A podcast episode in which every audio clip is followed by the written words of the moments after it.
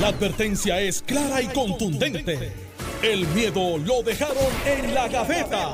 Le, le- le- le estás dando play al podcast de Sin, miedo, de Noti1630. Buenos días, Puerto Rico. Esto es Sin Miedo en Noti 630. Soy Alex Delgado y ya está aquí con nosotros el senador Carmelo Ríos, a quien le damos los buenos días, senador. Saludos a ti, Alex. Saludos a Alejandro, el pueblo de Puerto Rico, a todos los que nos escuchan. Gobernador Alejandro García Padilla, ¿cómo está? Buenos días, Alex. Encantado. ¿Cómo estoy? Encantado de estar aquí con ustedes Qué todos, bueno. con el país que nos escucha. Qué agradecido de la sintonía. Hoy hay, hay temas muy interesantes. Está lo de los maestros, está eh, el- lo del teacher flu, está lo de la medida de representante Georgie Navarro para eh, separarle un escaño a nivel de legislatura municipal al sector religioso. Eh, y hay, hay varias cositas bien eh, interesantes de lo que está pasando. Está diciendo la coalición científica, ayer salió a emitir un comunicado de que ellos no recomendaron al gobernador eh, eh, flexibilizar la orden ejecutiva. Así que vamos, vamos, tenemos el plato Y- lleno. Y, y hay un temita, si sobrara. ¿Te acuerdas Sí. que nosotros hablamos hace dos semanas de algo? De energía renovable Ah, sí. y energía No nuclear. a todo. No a Eh, todo. pues ya la campaña no a todo. Rechazo de reactores nucleares. Así que gracias por escucharnos, porque yo no escuché a nadie más hablar de eso. Pero hoy hay una Mira, reacción. está hablando, eh, vamos a hablarlo ahorita, pero está hablando con Alejandro. No a los reactores nu- nucleares. No al ¿verdad? gas, No al gas, no al carbón, no al carbón, no al no petróleo. al petróleo, No al sol. no. bueno, este, no al impuesto al sol que pusieron Lo ustedes. traje para que... No al impuesto al sol, pero no Donde- se, pero no se puede en deforestar cualquier para poner. esquina que se vaya a poner placas solares o eh, molinos de viento es un no No se puede porque- poner molinos de viento por, por, Por los por- pájaros. Por los pájaros o porque es terreno agrícola, Claro, claro. donde en todas partes del mundo se ponen molinos de es terreno agrícola. compatible poner molinos de viento en terrenos agrícolas. De hecho, no, no he visto ningún pájaro o alguna, alguna Así que ambiente Alejandro diciendo- tiene una solución muy interesante que nos las va a dar después de las nueve y media. Que yo creo la que deben solución estar de ya acuerdo está, con esto, sí. ya está. Yo tengo la enmienda de Ramón. Luis Nieves. Pues vamos a discutirlas cuando cuando, Cuando toque el tema. Cuando de la el pausa. tema, vamos a hablar de la enmienda. Ramón Pero vamos a un tema muy importante y es el de los maestros. Eh, ayer comenzó eh, lo que pues eh, han estado convocando algunos sectores dentro del magisterio y es que los maestros se ausenten, que dejen a los niños sin clases por dos o tres días, eh, haciéndose los enfermos, eh, porque, ¿verdad? Este, eh, eso pasó también ya con los policías, eh, pues, pues que mientan al Estado, que digan que están enfermos cuando no lo están, eh, dejen los niños sin, sin educación esos dos o tres días, lo que sea, como medida de presión eh, por, pues, por lo que ha estado ocurriendo, pero principalmente por lo de retiro.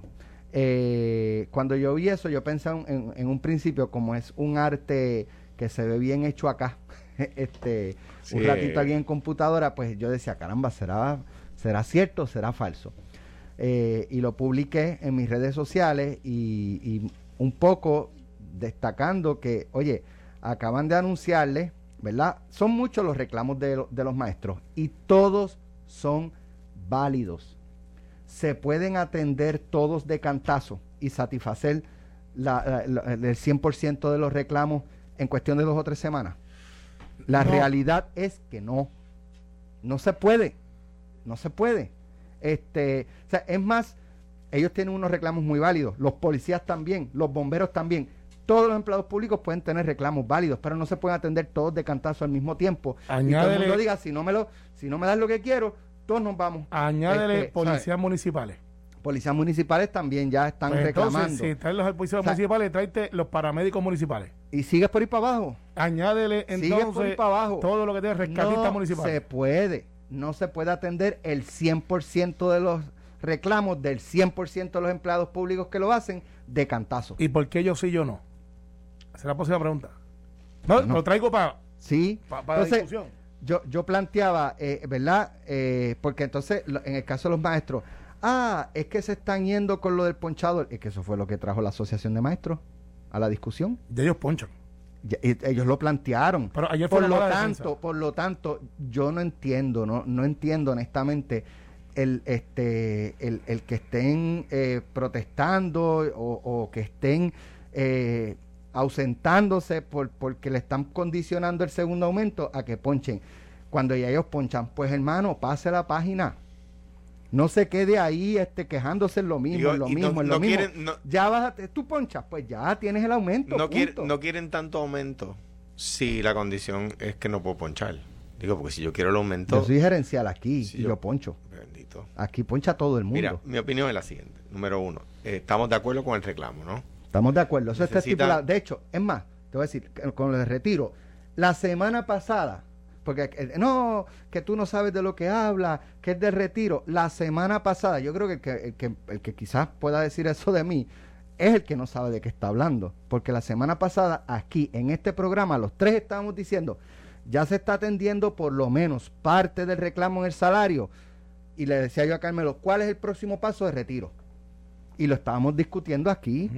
O sea, no es que no estemos pensando en el retiro, no es que no, ¿sabes? Claro. Se está, pero volvemos, no se puede, por más que, que- que digan que sí, que se, no se puede atender el 100% de los reclamos del 100% de los empleados públicos de cantazo. misma vez, mira, en primer lugar, estamos de acuerdo con su reclamo, hay que aumentar el salario de los maestros, reestructurar la deuda permite. O sea, el que hoy podamos estar hablando de dar aumentos, suficientes o insuficientes, por pasos o de cantazos, se debe a que se reestructuró la deuda. Vamos a estar claros, ¿verdad? El problema es que antes se hacía sin reestructurar la deuda, antes se hacía sin buscar eh, ingresos nuevos, antes se hacía sin recortes, se hacía cogiendo pre- prestado y nos metimos en el lío que nos metimos, ¿verdad? Ahora bien, entre, otros, entre, entre otras razones. Ahora bien, estamos de acuerdo con el reclamo de los maestros. Eso es número uno, de entrada. En segundo lugar, yo no quiero que mi hijo esté en un salón de, clase o mi hija esté en un salón de clase con un maestro que miente. No, no quiero, no. A mí me apasiona trabajar. Y, todos en nuestra vida eh, eh, eh, hemos trabajado en algún momento o gratuitamente o por menos dinero del que, de- que se supone que nos ganáramos. De, que, que yo voy a mentir diciendo que estoy enfermo cuando no lo estoy. Ah, no, yo no le doy ese ejemplo a mis hijos. Yo no le doy ese ejemplo a mis hijos. Y es inconcebible que un maestro de ese ejemplo. Y que, para diga, mí, y, y que diga que le apasiona dar clase. Pues si te apasiona dar clase, tú vas al salón de clase, hermano. O sea, ahora, eso de, primer lugar estamos de acuerdo con el reclamo de los maestros. En segundo lugar, mentir no es la opción. Mentirlo no es la alternativa. En tercer lugar, tampoco el gobierno debería mentirle porque la ley de retiro digno es una mentira. Se acogieron de, de bobo incluso al pobre este senador Matías que le pidieron el voto a cambio de la ley. ¿Cuántos meses van? ¿Cuántos meses van? No, digo yo que le, tomaron el pelo porque en el caso de Matías es imposible. La ley de retiro digno de Gregorio Matías fue una tomadura de pelo. A Gregorio Matías, a quien es imposible tomarle el pelo, y a los empleados públicos, esa es la verdad. Le aprobaron la ley, ¿te acuerdas? Eh, a cambio de que él diera el voto para el plan de, de ajuste de deuda. El, el senador Gregorio Matías, de buena fe, da su voto a cambio de sus dos proyectos de ley. Nada, cero. No hay. ¿Por qué? Porque la verdad era esa. O sea que los maestros no deberían mentirle a los estudiantes y al sistema, diciendo que están enfermos cuando no lo están. Los maestros no le deberían dar ese ejemplo a sus hijos. Yo no puedo por la mañana decirle a Ana, a Juan y a Diego, hoy yo puedo hablarle de honestidad. me voy a trabajar, hablando de honestidad, me voy a, hoy no quiero ir a trabajar, me voy a hacer el enfermo. O sea, mano, enseñarle eso a mis hijos. Pues soy un mal padre. Si hago eso. Soy un mal padre si hago eso, punto, porque estoy enseñando un mal ejemplo a mis hijos. Ah, dicho eso, el gobierno no les debería mentir. Mire, para lo que hay, es para esto. Quisiéramos darle más. Yo en algún momento tuve que decirles decisiones duras con el tema de retiro. Porque era, por los, era con los chavos que te- yo perdí amigos. De hecho, en el Yo caso- perdí, déjame, Sí. porque yo perdí amigos de toda la vida. Amigos de toda la vida que hoy hablan de mí en- mal de mí en redes. A, a mí, eh, gente que yo aún al día de hoy quiero entrañablemente. Amigos de infancia. Porque tuve que decirle la verdad que el, que el carro que le habían vendido era un carro limón. Es decir, que el sistema de retiro que le habían dicho que tenían era falso. Y me tocó a mí decirle la verdad. Y en vez de enojarse con los que le metieron el embuste, se enojaron conmigo. Gregorio Matías siendo uno de ellos, que no es amigo mío de infancia, pero se enojó conmigo. Y habla mal de mí donde quiere, dice que es culpa mía, cuando lo que hice fue decirle, mire, el sistema de retiro que a usted le vendieron era, era de embuste. Y me tocó a mí decírselo. Y cuando le, le- dijeron que le iban a aceptar la ley de retiro digno, yo lo dije aquí, cuando pasó eso, cuando pasó eso dije, bueno, ahora que le cumplan, ahora que le cumplan, ahí está la verdad. Mire, díganle la verdad a los maestros, si lo que hay es para eso, díganselo. Ah, Yo tuve que pararme y decir la verdad. ¿Y sabe qué? Por las noches subía al tercer piso de la fortaleza y podía besar en la frente a mis hijos que aunque había pasado un día durísimo dando noticias que no me que, que yo no hubiese preferido no dar, dije la verdad. Y le, y le digo a los políticos, no, no, no me refiero a Carmelo que está aquí al lado, le digo a todos en general. El tiempo reivindica. Atrévanse a decir la verdad. Mírenme a mí ahora. El tiempo reivindica. Ahora resulta que yo tenía razón. Ahora resulta que por todo lo que me criticaron no han derogado nada. Ahora resulta que había que reestructurar la deuda. El tiempo reivindica, atrévanse a decir la verdad. Ahora el sistema de maestros, eh, doña Aida Díaz dice, debimos haber aceptado la oferta que nos hizo Alejandro. El tiempo reivindica, atrévanse a decir la verdad. Mira, eh, obviamente yo escuché a Alejandro y aunque este programa no es de antagonizar, hay varios hechos históricos que, que a mi entender debo corregir. Cuando colapsa el sistema de retiro, que estaba el, el ex senador Cáncer Alegría, que fue donde realmente se, se hizo una radiografía de unas inversiones que se hicieron y que quebraron, pues el sistema perdió mucho dinero, esa es la verdad. Y hubo una caja de corretaje en aquel momento que hasta hubo una investigación y que no quedó en nada, Eh, es bueno decir que la sí, investigación ha- pero- arrojó que no había habido ninguna ilegalidad. te voy a decir lo del hecho, ¿sabes? pero Claro. se perdió dinero para hacerla Santa. Alejandro llega a la gobernación y firma, estoy seguro, para ser justo en el análisis, que no fue que era su mejor legislación, dijo, no se puede pagar los planes de retiro y, y recortó los planes de retiro, como lo conocemos hoy. De ahí surgen varias variantes y varias teorías, y pues el retiro que teníamos, pues se convirtió en uno de lo que tenemos hoy. Lourdes Ramos, Gregorio Matías más reciente y Lourdes llevaban una batalla de cómo buscar que ese dinero fuera prioridad, trastocando entonces lo que había sido el, el- presupuesto de, los de los gobiernos con un pago a la deuda que todavía no se estaba haciendo cuando llega la Junta. ¿Qué sucede? El decir que Gregorio Matías le tomaron el pelo es injusto, porque radica la ley 80 y se ley 81. Él da el voto para que se pueda dar el plan de ajuste a la deuda porque habían compañeros populares que no quisieron darlo. Esa es la verdad. Los que están ahora diciendo que van a venir aumentos y están dando adjudicárselo, no son honestos en decir que no tenían los votos y Gregorio da ese voto y se convierte en ley la ley 80 y 81, que es lo que podemos hacer en la legislatura y lo que puede hacer el gobernador. Eso va entonces a la Junta, que de plano dijeron, eso no va. Pero, gracias a que Gregorio Matías dio ese voto Eso es verdad. y se puso a aju- a ajustar la deuda, Eso es verdad. ahora se está buscando a llegar a otro eh, sistema de retiro. Pero esto- estamos de acuerdo entonces. Por eso, pero, pero Gregorio Matías fue el que pro- provocó que eso pasara con su voto. Bueno, si yo dije que había que reestructurar la deuda, que, Claro, que, gra- pero- que esto está pasando gracias a que se ajustó la deuda. Pero, Pero- pero, le, le- le- le hicieron una promesa a Gregorio que no la han cumplido. no, no, Carmelo, se esa lo es la cumplieron, se hizo ley.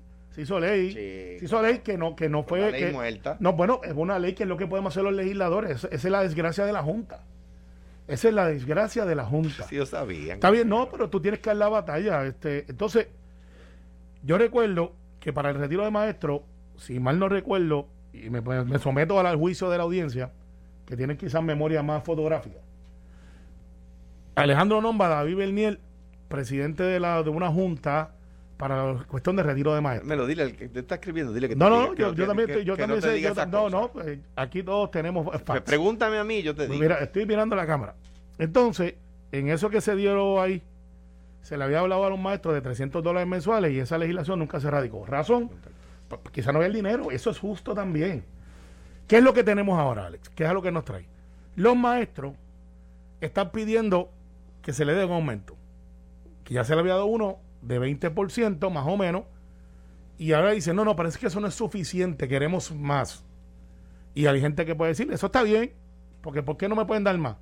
Hay legislación Ah, Hay legislación hay en legislación. estos momentos para llevar el aumento en vez de 470 a 1000 dólares. Exacto. Eso fue lo que planteó Exacto, la secretaria de la gobernación. exacto, exacto. Y hay legislación para eso. Pero cuando le den los mil, van a decir, ¿y qué vas a hacer con mi retiro? Porque ¿para qué vale que yo tenga mil dólares mensuales más cuando me retire y tenga un 25 o un 30%? Entonces ahora la aspiración es tener un, 70, y- un 50%. Pero Alex, este es el cuento de nunca acabar. Entonces, si la lucha es no asistir a trabajar, no se pueden sulfurar, no se pueden molestar. Sí. Cuando el secretario de Educación dice, pues yo voy a extender, en vez de hasta junio 10, vamos a extenderlo hasta junio 20. Ah, pero las vacaciones de verano, ya yo tenía planeado. Está bien, pues las estás adelantando ahora. Estás Pues- cogiendo días de, pues- pues- de vacaciones y lo estás adelantando. Exacto, pero entonces es peor, es peor. Entonces dice, pero las escuelas no están listas. Oye, Alex y Alejandro, estuvimos un año sin dar clases. Un año.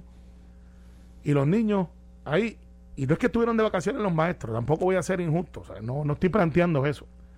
Un año trabajando fuera de las escuelas por las razones que todos conocemos.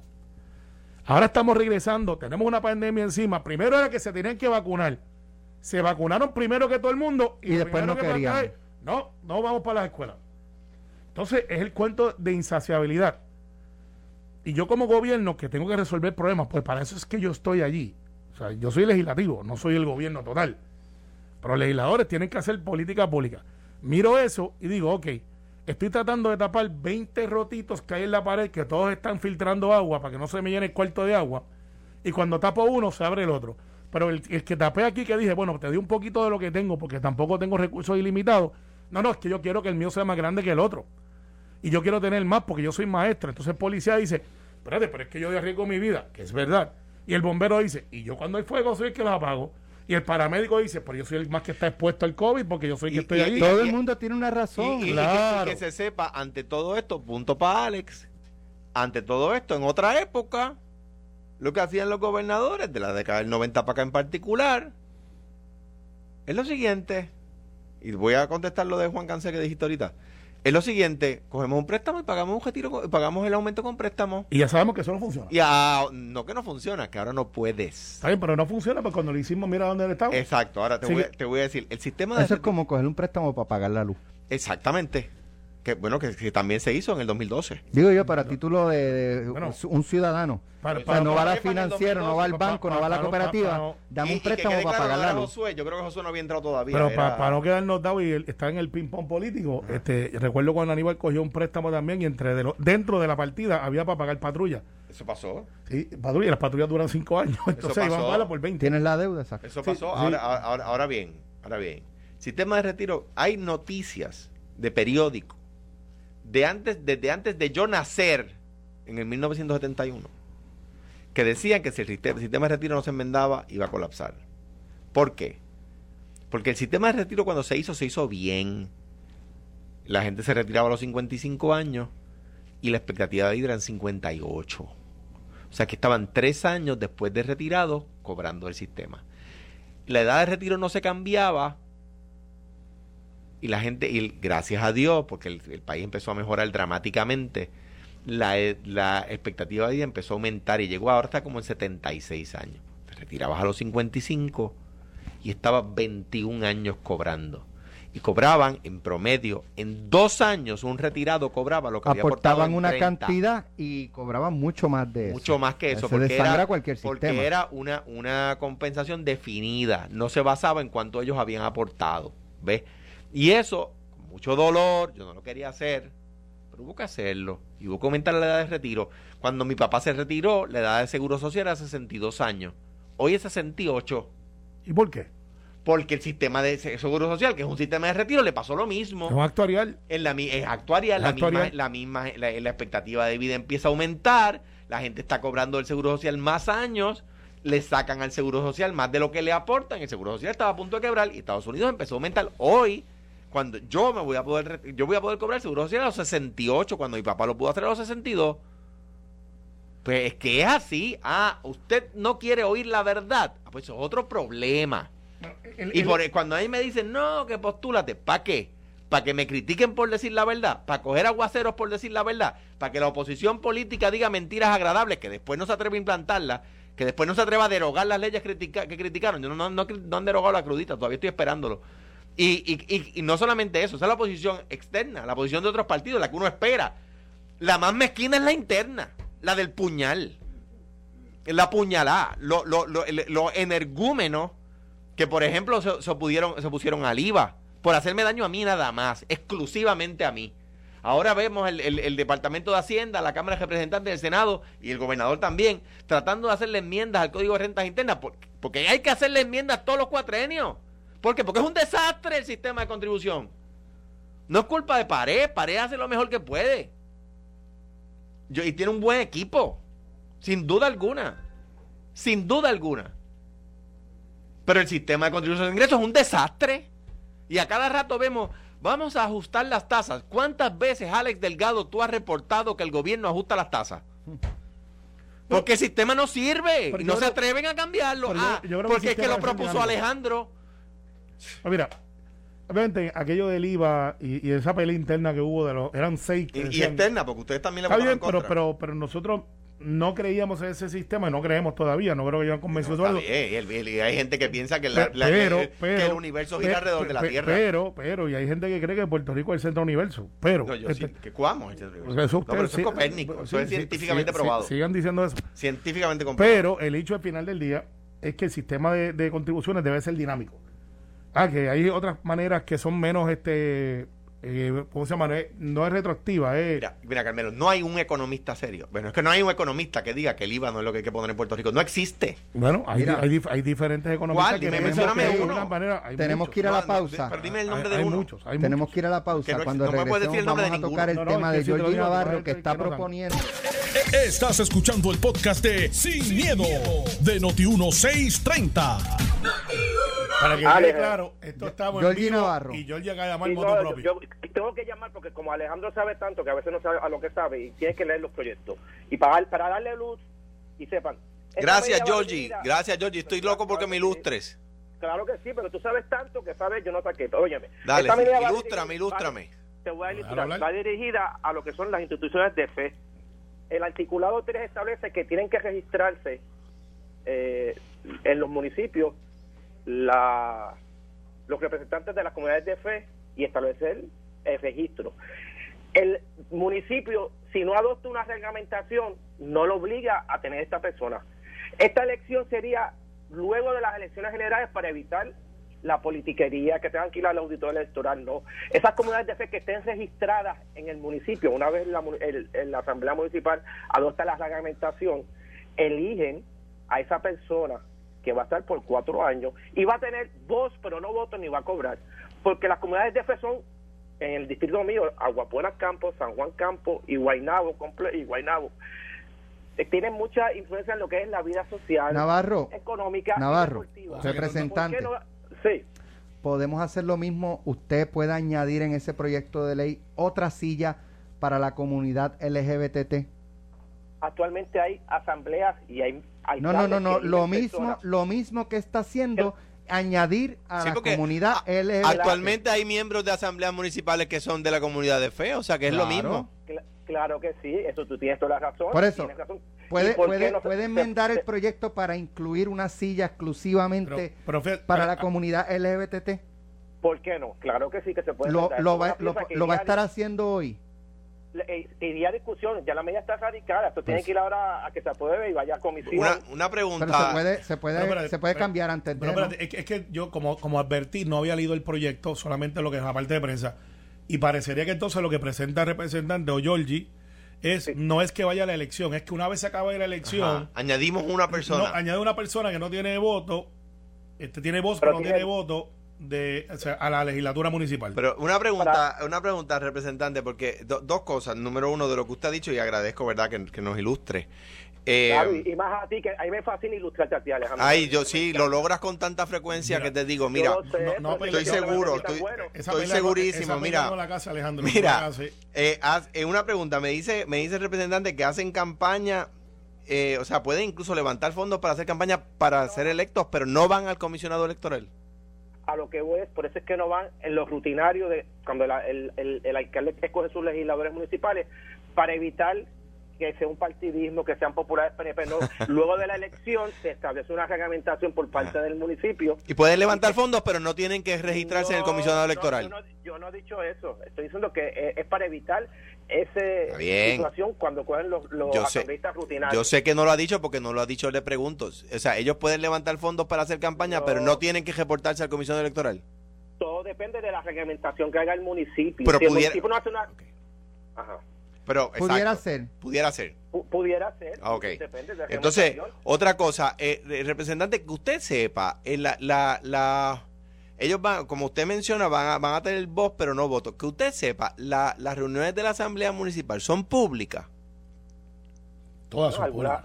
Todas sí, son públicas. todas- Son públicas, ¿verdad? públicas, dependiendo, igual que la legislatura estatal. Y la gente puede ir y hablar, sí, pero distinto a la, a la- a la Cámara y el Senado, al hemiciclo, eh, la gente puede pedirse expresarse ante la Asamblea Municipal. Claro que sí, Claro que sí. O sea que la gente hoy día tiene voz, pero no tienen voto, ¿verdad?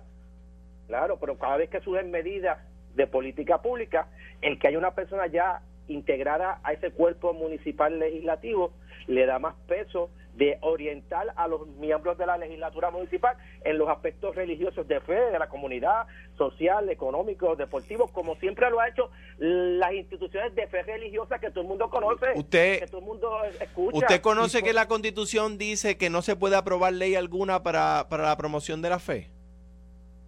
Sí, lo sé. ¿Y usted no cree que esta ley no va contra eso? ¿no? No, porque es una discreción de la, de la Asamblea Municipal el adoptar una reglamentación para elegir a esa persona. Si el, la Asamblea entiende y el alcalde del turno entiende que sí, que quiere tener un representante adicional con voz y no voto, pues establecer O sea, una reglamentación para elegirlo. Usted, y, ¿verdad? En- en- y agradezco de nuevo, ¿verdad? Que usted, ese afán que usted tiene por ilustrarme. Eh, eh, Lo está haciendo, lo usted, está usted, sí, no, no, me siento ilustrado. Oye. Eh, eh, le, representante, ¿usted cree que no se pueden aprobar leyes para promover fe, pero sí ordenanzas municipales? Todo todo está, está está disponible y todo lo que dice sí se puede hacer. Se puede. Esto es una medida que se va que va a discusión, pero el decir lo que tú dices que es un disparate está mal, está Pues- fuera de contexto y Pues, está pues discrepamos. Pues Yo, discrepamos, pero- ah, ah, dice- lo- como lo dices tan tajante, pues yo te lo digo así de tajante. Está Pues- mal de la forma que lo expreses de lo que lo dices. Pues está bien, pues déjeme decirle algo, representante. Mire, yo creo Dígame. que yo creo que, que eh, una, una lectura, eh, eh, ¿verdad? Incluso superficial de la Constitución, si profundizamos más, me reafirmo aún más, impide que nosotros promovamos el establecimiento de religiones y lo, lo- no solamente lo impide la Constitución del Estado Libre Asociado, lo impide la Constitución de los Estados Unidos. Por ejemplo, no se puede ni siquiera tener los 10 mandamientos en el lobby de un edificio público. Lo acaban de sacar hace unos años de un edificio en el sur de Estados Unidos. Eh, eh, eh, o sea, que, que, que va, va mucho más allá. No es que no haya una persona allí, es que no puede ni siquiera escribirse en la pared. Eh, eh, decir- ¿Verdad? Y, decir que las oficinas de fe que tienen los municipios van contra la Constitución, pero ellos pueden tener oficinas de fe. le, le digo, pero déjeme decir, déjeme, déjeme decirle más. Lo que pasa es que nadie lo ha impugnado. Ah, ok. Y ¿Y déjeme se decirle más. No tenía una persona de fe en su gabinete. De- ah, pero lo que hice fue que incluí gente de todas las religiones. Pero déjeme decirle algo, Ah, ok. representante. Ok. Déjeme decirle algo, representante. En mi gabinete, usted dice. No, no, no, Cuando fue gobernador. Eh, déjeme decir, ah, pues que, eh, enlace. eh, déjeme decirle, representante, eh, eh, lo que pasa es que en Puerto Rico no se ha retado, pero en, en estados, ¿verdad? Yo sé que ustedes son de estadistas, ¿no? En estados se ha retado que se inicie con una invocación cristiana los trabajos de la Asamblea Legislativa y se ha impugnado con éxito, como se hace en Puerto Rico. Eso, yo soy cristiano, yo oro, yo practico mi fe, pero tengo que decir que es inconstitucional. Y aquí lo hacemos Difiero- todos los días. Difiero de ti, difiero de ti, este- pero... Está bien, no hay problema. Yo sé, sí. yo sé- yo sé que estamos, estamos a punto de entrar a otra etapa del programa y, y Georgie pues ha llamado y, No, y- se defendió muy bien. the Y, y, y, y- muy bien. Seguro, muy bien. pues, se seguro. defendió Es muy bien. que tú vas a decir que Eh, se defendió eh, mal. No, no, no. y si De lo- hecho, ya- yo ya hay- de- de hecho, porta mal. Tú te El sientes ilustrado El entonces. No, no, yo- mira. representante acá, eh, ya eh, se comprometió a Sí. enmendar la legislación para que se incluya una silla de igual y en las mismas condiciones para la comunidad LGBT. Y, lo- y eso es una buena idea. Eso es parte de la No hay discusión, problema, pero mira, la ley de minorías que eh, reserva puestos para personas que no fueron electas.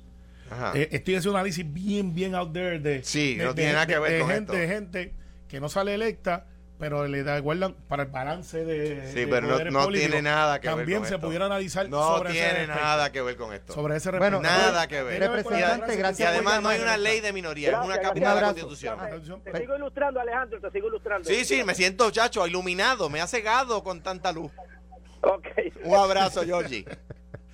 Yo tú no caso esa pelea. Bendito Ah. sea. No, yo tú no caso esa pelea. Eh, y después Mira. fuera del aire te hago una Pero es, anécdota es que yo no estoy peleando aquí, yo estoy pegando No, no, un no, pellón. no, no, pero Ya, yo, tú, yo tú no caso esa Es pelea. distinto, es Yo- muy yo- distinto. Yo cometí ese error con una representante no, hace se 10 puede, años atrás. usted no se puede perder este programa. Me siento Aquí ilustrado. pasa- Sí, la gente ya- No, no, no. Eh, Felirán, Felirán, dile al ex gobernador que tú no Mira, casas esa clase de pelea. Acá. Mira, mira. Felina, ven acá, ven acá. ven Hace, acá. ha- mira, que- hace 10 años yo casé una pelea con una representante y me advirtieron, no le hice caso y me estuvo cayendo encima por dos Felina, meses. ¿Sabe, sabe, ¿Sabe quiénes te van a escuchar hoy? Los maestros. No Gracias, casen esa- Carmelo. Gracias, Alejandro. Esto fue, el podcast de Sin, miedo, de Noti1630. Dale play a tu podcast favorito a través de Apple Podcasts, Spotify, Google Podcasts, Stitcher y notiuno.com.